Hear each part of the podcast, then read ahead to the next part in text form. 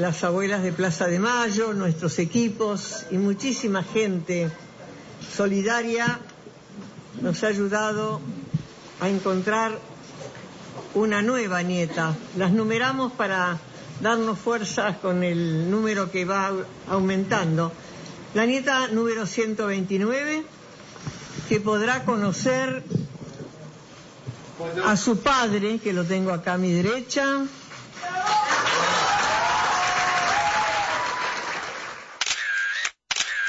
Así anunciaba Estela de Carlotto hace apenas 15 días eh, ese nacimiento de nuevo, ¿no? De la nieta 129. Para nosotros es un enorme gusto, una enorme emoción que nos esté acompañando su papá, eh, Carlos Olzona, papá de esta nieta eh, que se iba a llamar Soledad, no importa después cómo la nombraremos, pero sobre todo porque emociona el hecho de que esta sea una historia tan distinta. Yo le decía recién a Carlos afuera en el pasillo de la radio la importancia que también es el encontrarte con uno de tus papás, ¿no? La mayoría de, de los nietos recuperados no tienen esa posibilidad, es decir, encuentran a sus abuelas o, algún hermano, tíos. En este caso en particular, eh, creo que pasó también con otro eh, nieto recuperado, cuyo papá integra además. Abel, Abel creo que era el nombre del sí.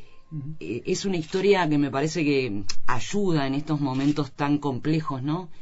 En el Uruguay, en la Argentina, en el Brasil, en Chile, en materia de verdad, memoria, justicia y todo lo relacionado con la violación de los derechos humanos durante la dictadura. Así que, Carlos, gracias por estar con nosotros. No, muchas gracias a ustedes, con mucho gusto. Gracias, Carlos. Y además, lo que vos decías, Negra, eh, de, la nieta eh, y, de, la hija encontrar al papá y el papá encontrar a la hija. Creo que estamos acostumbrados a, otro tipo de procesos por razones lógicas, por razones de que muchas veces también esos eh, hijos habían perdido a sus padres en la gran mayoría de los casos, por lo tanto nos antepone una situación eh, distinta dentro de eh, los casos que se han ido dando, pero naturalmente con el sentido de todos, ¿no?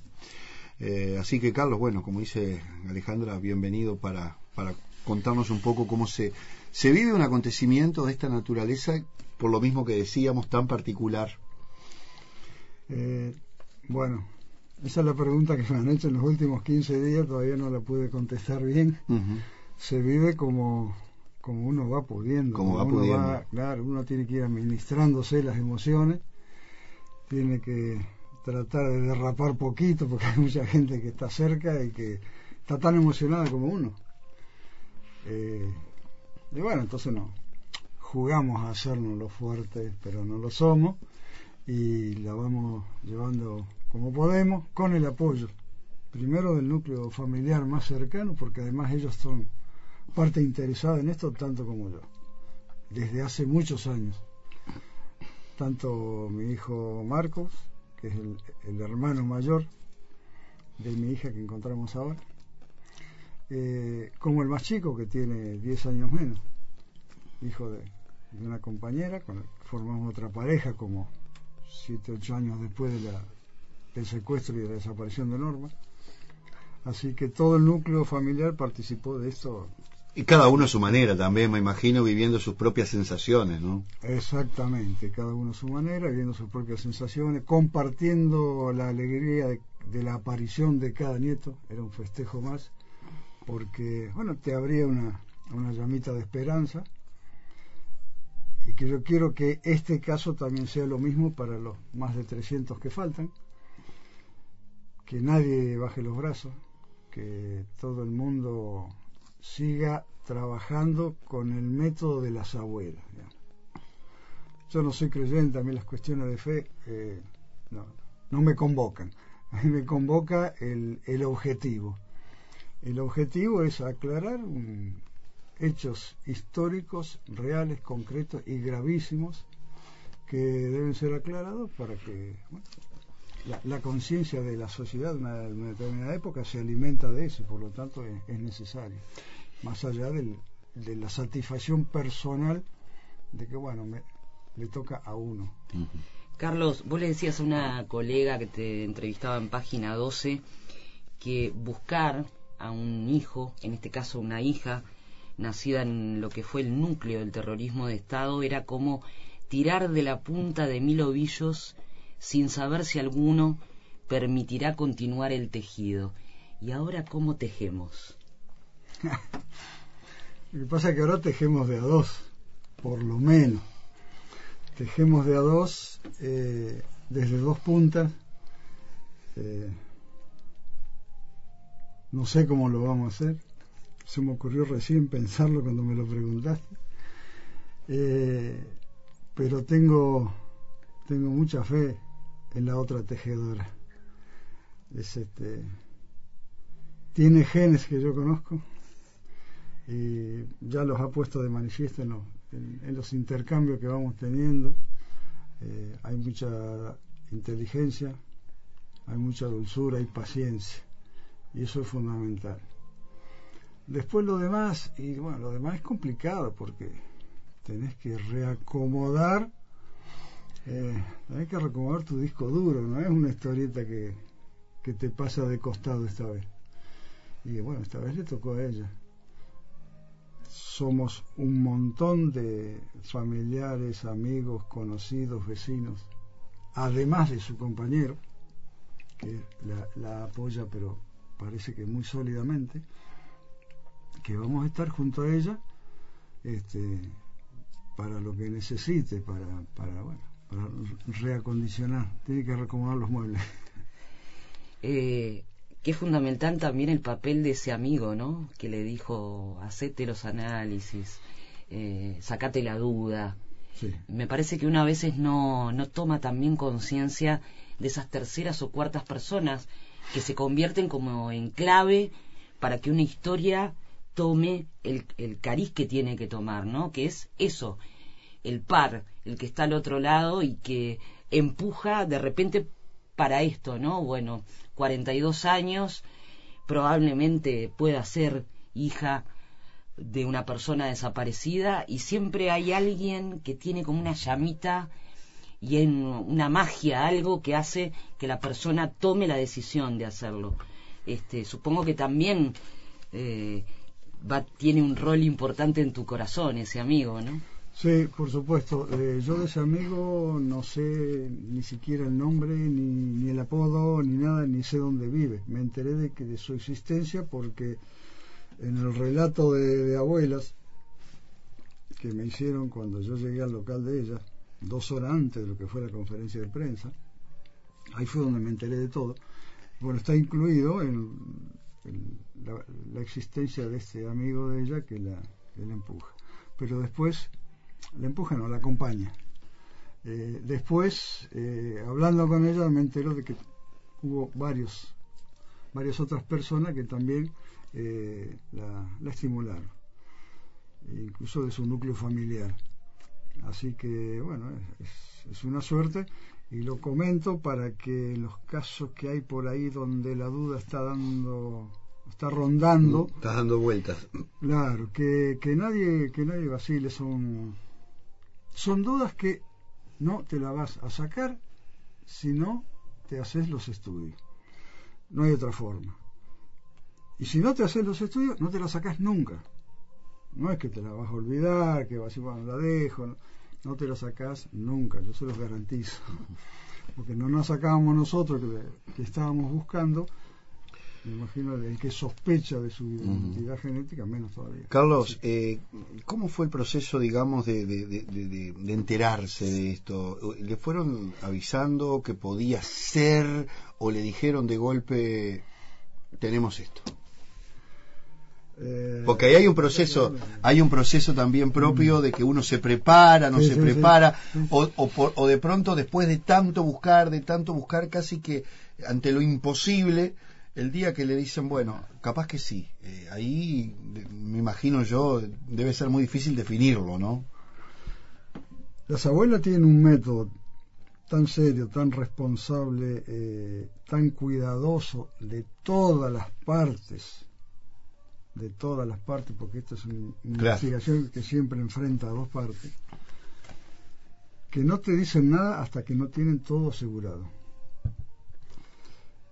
yo estoy buscando hace 40 años por distintos medios, tirando esas puntitas de ovillo que aparecían cada tanto y por ahí pasando incluso varios años simplemente esperando, esperando porque no había nada, no había dónde buscar. En contacto con las abuelas, en contacto con familiares, con amigos, con todos los organismos de derechos humanos que había y hay en, en Argentina.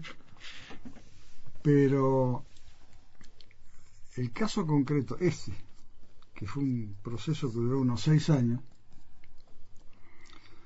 yo me enteré los resultados definitivos de esto dos horas antes de la conferencia de prensa. Y la sospecha se me despierta el día anterior. Eh, ya lo, también lo he contado por ahí. Yo había salido de, de, Montevideo con mi familia en el auto para pasar dos o tres días en Mendoza, tres o cuatro días en Santiago de Chile y volver a Córdoba a visitar a Marco, a mis nietos y, estar, y pasarnos ahí todo lo que era la semana de turismo.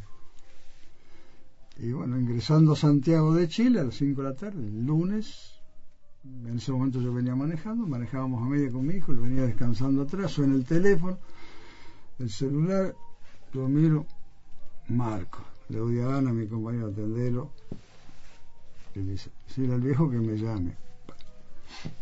Eso para mí era una señal de algo muy importante. Así con esa simpleza, además, ¿no? Como podía hacer cualquier cosa.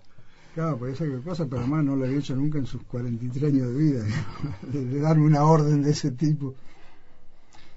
Paré donde pude, al lado de un poste de emergencia, no me acuerdo dónde era, lo llamo y me dice, dicen las abuelas que nos citan para mañana, al mediodía, en el local de ella, en Buenos Aires, este, y no, no me dijeron nada más. Bueno, dice, ¿dónde yo estoy ingresando a Santiago de Chile. Digo, voy a ver si consigo un avión, le digo, porque en el auto no me iba a volver otra vez, no llegaba, además. No, no llegaba. Íbamos claro. a romper la cabeza todo. Le, en lo que quedó del trayecto de la casa que, que habíamos alquilado en Santiago para parar, yo venía pensando avión, avión, avión, avión. Y me dijo atrás con el GPS, dobla acá, dobla allá. Este, o la, la compañera de mi hijo, Lucía, venía atrás, no, no te pasé por aquí, no te pasé por allá. Podés manejar, ¿no querés que maneje Martín? No, estoy bien, vamos tranquilo, porque todo el mundo ya sospechaba más o menos de qué se trataba. Llegamos a la casa de tardecita, Martín agarró mi tablet, pum, pum, pum, me sacó un pasaje de avión para el día siguiente. El día siguiente, esa noche, no dormí. El avión salía a las 10, me dijeron que estuviera a las 7. Y Martín me dice, mira, el pasaje era muy barato, no sea que esté sobrevendido. Vamos a ir antes, vamos a ir antes. Yo me levanté a las 5 porque no podía dormir más, estaba Martín en la cocina armándose el mate, ya. O sea, nadie durmió esa noche.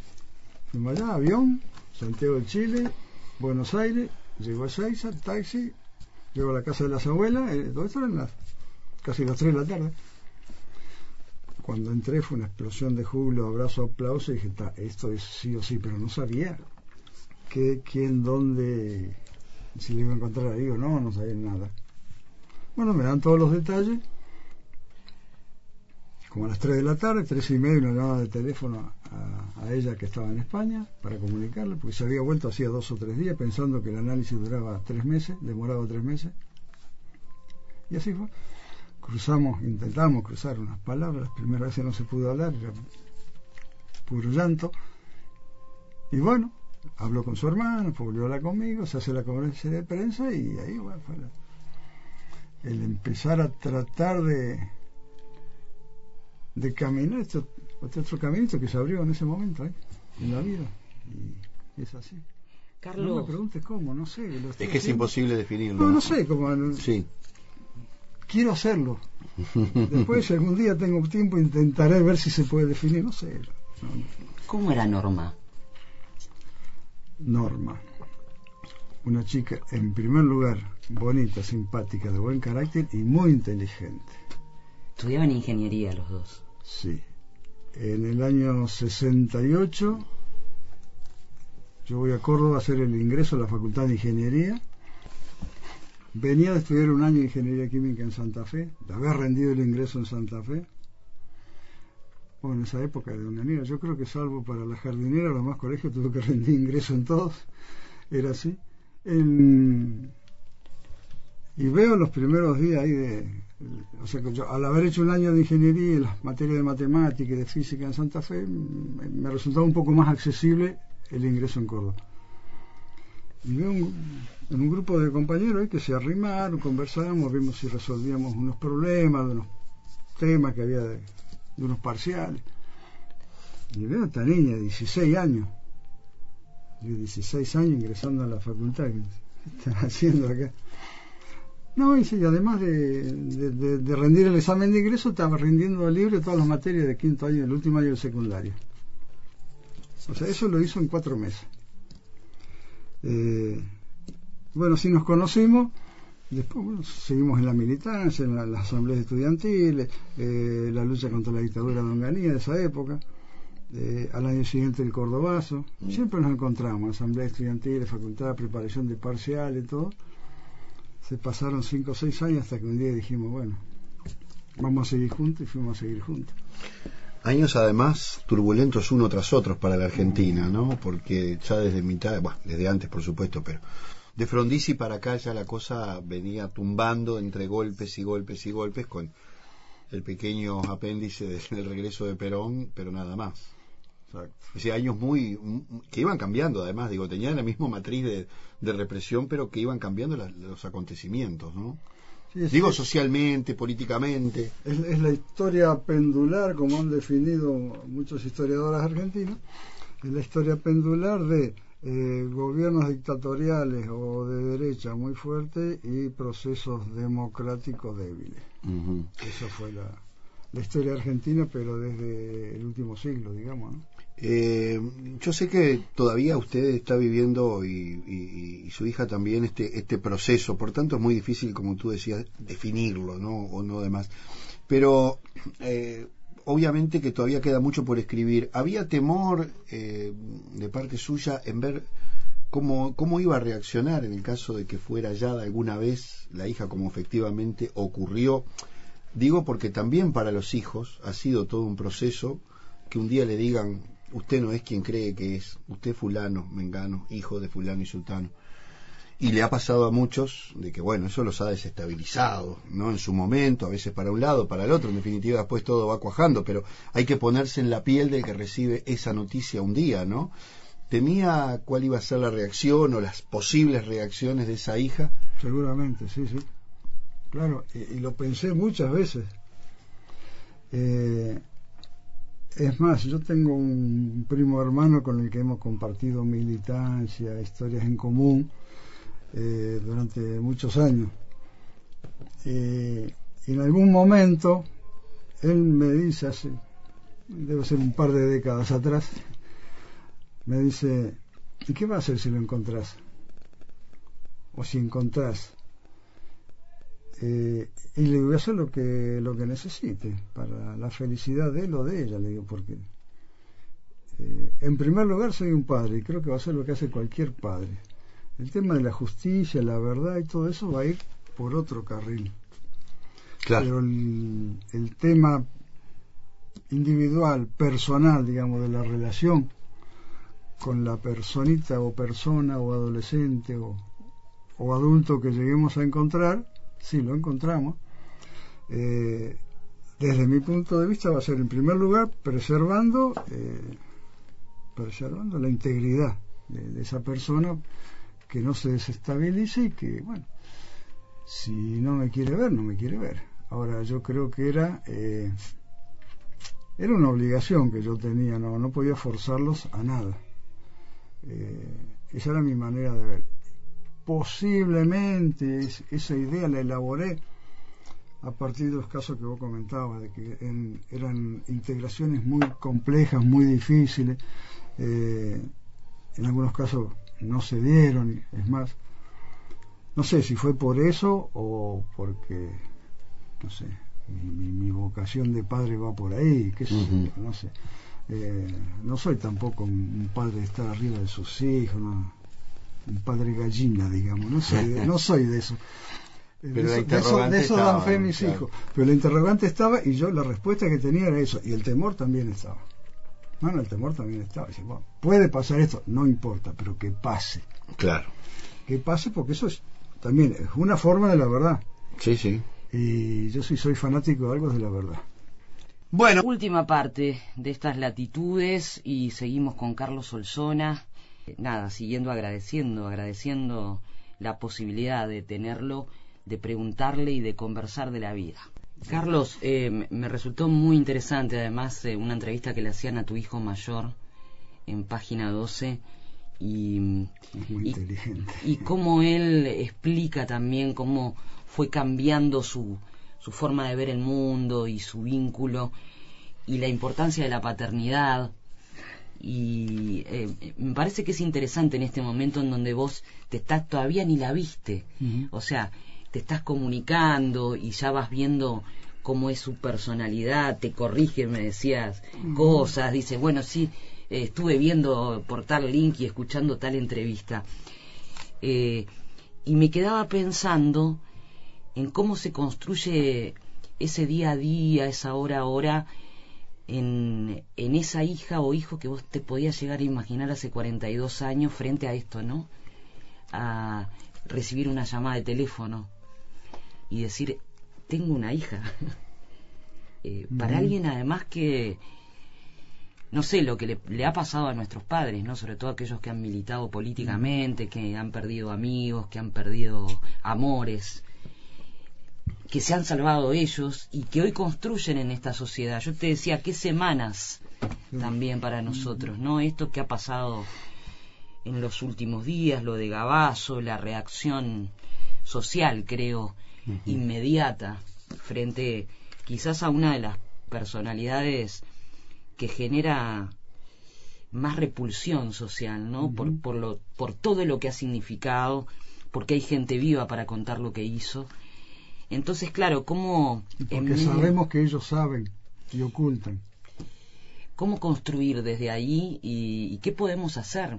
Porque se nos van yendo las viejas, por suerte tenemos nietos y nietas recuperados, pero la historia pasa, sigue, y el Uruguay parece no encontrar caminos, ¿no? Como para darle tranquilidad y alguna respuesta a esos familiares. sí, el, la preguntita es la más difícil del momento, pero creo que es la, número uno a su vez. Eh, me parece a mí que lo principal es preservar la memoria. Mientras la memoria esté presente, eh, en la sociedad siempre va a haber nichos de dignidad, digamos, que, que van a enarbolar esas banderas. Digo nichos en el caso de que sean poquitos, digamos va a haber otros momentos donde masivamente se va a ir detrás de ella. Eh, y creo que va a, ser, va a seguir siendo así. El retraso, digamos, procesos más o menos avanzados, más o menos retrasados, tienen que ver con las correlaciones de fuerzas locales, que, bueno, en algunos lugares el terror avanzó más, avanzó menos, sigue vigente en muchos sectores de la sociedad y todas estas maniobritas que se hacen, mira que suelta un mostrito por aquí, el otro puede salir por allá, porque de eso se trata en última instancia, ¿no? Detrás de todo esto, eh, yo creo que no son casualidades ni son equivocaciones de un funcionario judicial. Eh, hay intereses, eh, yo los denomino intereses de clase muy poderosos, para decir, mira, vamos a pegarle un sustito porque que no se crean de que, de que van a tener otro gobierno más, de que van a poder profundizar sus cambios, de que nos van a seguir metiendo presos, le metieron preso cuatro y, quedan un montón. Entonces, para mí la maniobra viene por ahí, por ese lado. Y la sociedad tenemos que responder plantándonos firmes, resistiendo, eh, no apresurándonos a responder, reflexionando sabiendo que la lucha es larga, pero que no se puede abandonar. Hay dos cosas que tenemos que tener claras. No se puede y no se debe abandonar. Eh, hay un desafío, Solsona, que, que, me imagino debe, debe existir entre las personas que ya eh, tienen cierta edad. Hablaba de las abuelas, de la importancia de los nietos, porque obviamente el tiempo va pasando y aquellos que fueron protagonistas van desapareciendo o van perdiendo incidencia dentro de las sociedades Sin embargo, hoy, yo qué sé, por poner un caso que siempre traemos a colación con la negra, la guerra civil española todavía sigue escarbando, buscando huesos y también buscando justicia. Eh, ¿cómo, ¿Cómo se preparan, digamos, aquellos que han vivido todas estas cosas extremas para justamente sostener o mantener esa memoria? Porque las generaciones van cambiando, muchas veces van teniendo una visión sesgada de la realidad. Mucha gente hoy la escucha a uno hablar o lee en las redes sin saber de lo que está hablando con 20, 30 años, abrir un juicio que, que de repente no, no corresponde desde el punto de vista de, de, lo que, de lo que se vivió realmente, sino que lo tiene por referencia. ¿Qué quiero decir? Que también allí hay que seguir machacando desde los aspectos culturales para que esa memoria no se pierda cuando se pierdan los protagonistas. Exactamente. Lo decías, bueno, interpretación de, de, la historia para alguien que no la vivió eh, no es fácil, pero hay algunas herramientas que uno puede apelar para hacerlo mejor, digamos, e, esa interpretación, que es, eh, eh, primero son culturales, y después, bueno, adquirir herramientas teóricas como, como métodos de análisis. Entonces, separar todas las teorías esas que están de moda 15 días y que después desaparecen, que inventan filósofos y agentes de, publicidad, de así, de, pacotilla, como se decía en mi época, este, pero que no conducen a nada. Acá hay, eh, hay organizaciones, por ejemplo en Uruguay, hay organizaciones que tienen una eh, base eh, filosófica, teórica, más o menos importante que te dan herramientas para analizar, para interpretar la sociedad y los fenómenos históricos. Estos son fenómenos históricos que no se, nunca se repiten exactamente iguales, pero hay que saber interpretarlo para ver qué había detrás de eso. Entonces todo el mundo se tiene que preparar de esa manera. Es decir, en primer lugar, abandonar el individualismo, decir, no, esto no me interesa te equivocás de medio a medio si pensás que esa cosa no te interesa, no te afecta, no te afectaron o no te pueden afectar en el futuro. Eh, esto es un baile complejo, complicado, participamos mucho de ambos lados, pero básicamente hay dos bandos. Uh -huh. Básicamente hay dos bandos, lo primero que hay que entender, que cada uno le ponga los nombres que quiera. Pero si analizás los, la sociedad, la historia, vas a ver que las cosas no fueron no fueron accidentes no fueron este, tsunamis que cayeron así para que pasara lo que pasó. Claro. Fue un enfrentamiento agudo entre dos sectores que tienen intereses opuestos en la sociedad. Para mí ese es el, el ABC de, de, empezar a interpretar. Eh, Gustavo Bernini presidente de INACOP hoy, ex sindicalista de AEU, ex legislador socialista, ex cliente mío. Escribió algo tan maravilloso. Creo que todos redes, lo leímos, ¿no? Que lo dice lo siguiente. Ayer cuando me enteré de la aparición de la nieta 129, me llené de regocijo como la inmensa mayoría de mis compañeras y compañeros. Cuando sigo la noticia, veo al padre de la nieta recuperada al lado de Estela de Carloto, y mi emoción fue enorme cuando veo que era Carlos Solzona. Lo conocí en el barrio, en Villa Dolores. Tenía un tallercito de reparación de televisión y equipos de audio y video, en Rivera, a pasos de 2 de mayo. Un local oscuro lleno de televisores desarmados, mitades de radios, algunos grabadores y tocadiscos viejos. Siempre me pareció que tenía una mirada triste, de alguien a quien la vida le había castigado demasiado. Sabía que participaba activamente en familiares, aunque nunca me contó su terrible historia personal. Mariela me hizo notar ayer que Carlos siempre encontraba la pieza que faltaba, lo que parecía un imposible. Con paciencia, con detenimiento, con amor y perseverancia, siempre reparaba lo que estaba roto. Y ese afán, esa consecuencia y ese amor fue el mismo que tuvo para encontrar a su hija. Me dijo Mariela que tiene razón. Nunca lo había apurado, pero siempre lograba hacer andar lo que parecía imposible. Creo que ayer encontró la pieza más importante que le faltaba a su vida. Seguramente su mirada será hoy un poco menos triste. ¿Cómo encajó esa pieza? No, esa, lloramos todos. Eso es... Eh, es de un peso emotivo este, demasiado para mí. Tendría que mostrarle la enorme sonrisa que tenés hoy, ¿no? A, Bernini. Sí, sí, lo debe haber visto porque después este, intercambiamos, yo conseguí por intermedio de Damián el teléfono de él porque lo había perdido. Éramos vecinos en la casa de él, arreglábamos cosas, charlábamos más de política creo que arreglábamos, pero no nos veíamos con él, con Mariela. Este, y cuando vi eso, tengo que agradecerle, busqué mi agenda, teléfono este que anda para el diablo, perdí la mitad de los números, así que le conseguí por intermedio de mi sobrino y le, agradecí, me, me, mandó un mensaje tan o más emocionante que ese, o sea que eh, gran persona, Gustavo. Y ahora vas a tener que arreglar eh, muchas piezas, ¿no? Y dejar que arreglen del otro lado también, en esta construcción. Sí, sí, pero eso, eso va a salir eso va a salir, no tengo ninguna duda. Eh, además ahora tengo una, una operadora de primera y creo que más inteligente que yo y, muy hábil y, muy dispuesta. Así que eh, ella y su compañero, su compañero que me estoy enterando de que es este el, paredón en que se apoya. Tiene las espaldas cubiertas por ese lado, o sea que puede operar tranquilamente. ¿Y sos abuelo también allá? Exactamente. O sea que más nietos. Para festejar sobran motivos. O sea que encontró más de una pieza, ¿no?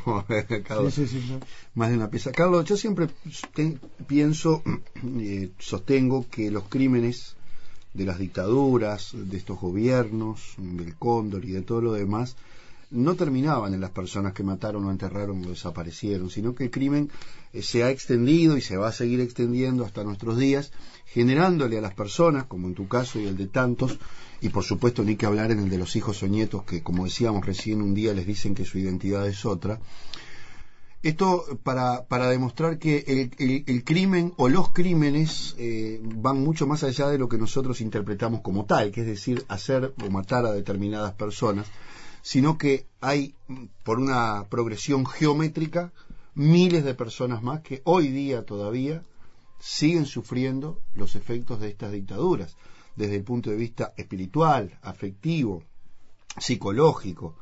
En muchos casos también sabemos que estas angustias han terminado con problemas de salud que, que terminan matando a esas personas o problemas de alcoholismo, de otra índole.